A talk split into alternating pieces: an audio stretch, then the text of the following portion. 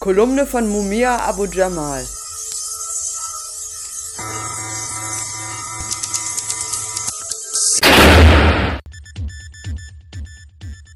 It's movement time.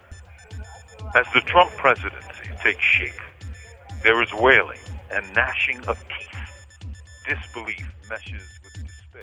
In dem Maße, wie sich nun Schritt für Schritt die Amtsübernahme durch den designierten US-Präsidenten Donald Trump konkreter abzeichnet, ist allerorten Heulen und Zähneknirschen zu hören. Fassungslosigkeit mischt sich mit Verzagtheit und manche sind, offen gesagt, zutiefst traurig. Trocknet eure Tränen, erhebt stolz eure Häupter und schließt euch den Widerstandsbewegungen gegen diesen Wahnsinn an. Für Schwarze in den Vereinigten Staaten von Amerika hat es niemals eine Zeit gegeben, in der Widerstand nicht notwendig gewesen wäre. Auch nicht während der acht Jahre unter einem afroamerikanischen Präsidenten.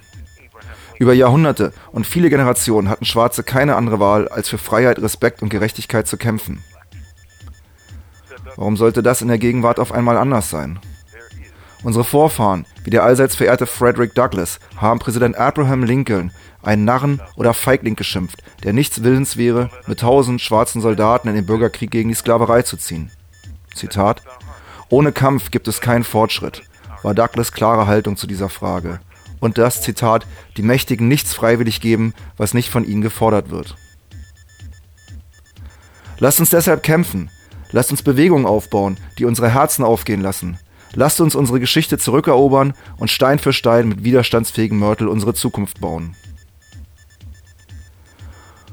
Soweit diese Kolumne von Mumia Abu Jamal erschien am 26. November auf Prison Radio und Montag, den 28. November in deutscher Übersetzung in der Tageszeitung Junge Welt, die deutsche Übersetzung von Jürgen Heiser.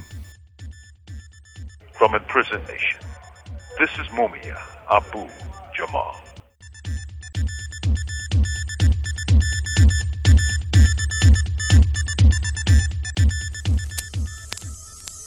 Fragen zur Sendung oder Kontakt zum Berliner Free Mumia Bündnis? Schreibt eine E-Mail an free.mumia@gmx.net.